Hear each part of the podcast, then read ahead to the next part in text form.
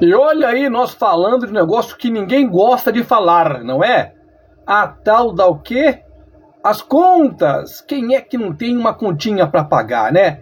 Você sabia que tem gente que não consegue nem dormir porque tem um negócio ali para pagar, tem uma coisinha aqui, uma coisinha ali. Tem gente que tem muito.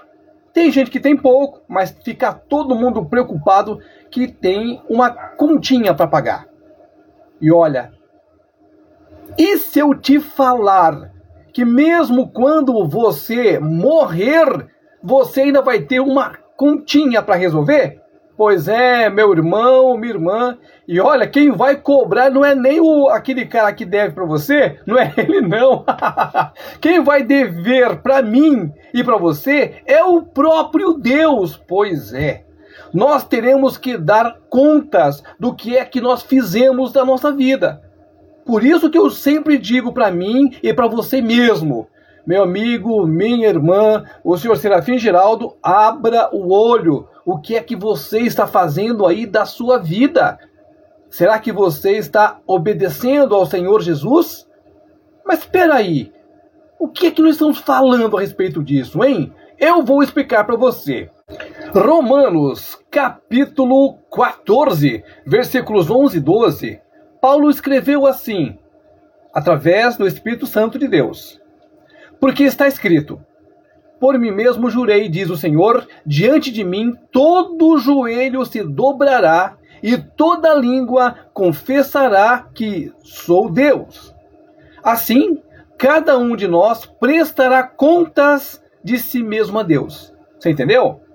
Cada um de nós prestará contas de Deus. Não, não é dele não.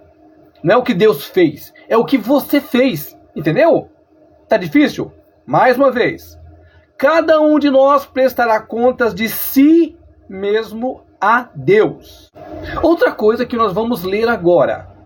Eclesiastes, número capítulo 12, versículo 14, diz assim: Porque Deus há de trazer a juízo toda a obra, e até tudo que está encoberto, quer seja bom, quer seja mal. Não está claro agora?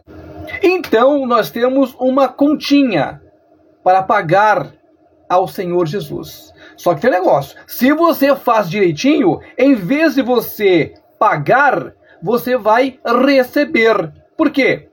Hebreus capítulo 11, versículo 6 diz assim: Ora, sem fé é impossível agradar-lhe, porque é necessário que aquele que se aproxima de Deus creia que ele existe. Agora vem aquela parte que eu falei para você, que você faz direitinho. Olha, diz assim, olha. O Senhor é galardoador dos que o buscam.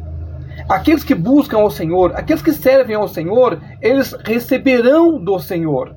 Agora, aquela pessoa que vive de qualquer maneira, que não está nem por aí, que nem sabe o que é Jesus, que nem sabe que temos que ter uma conversa todo dia com o Espírito Santo, ah, meu irmão, minha irmã, vai ter uma continha ali para você pagar.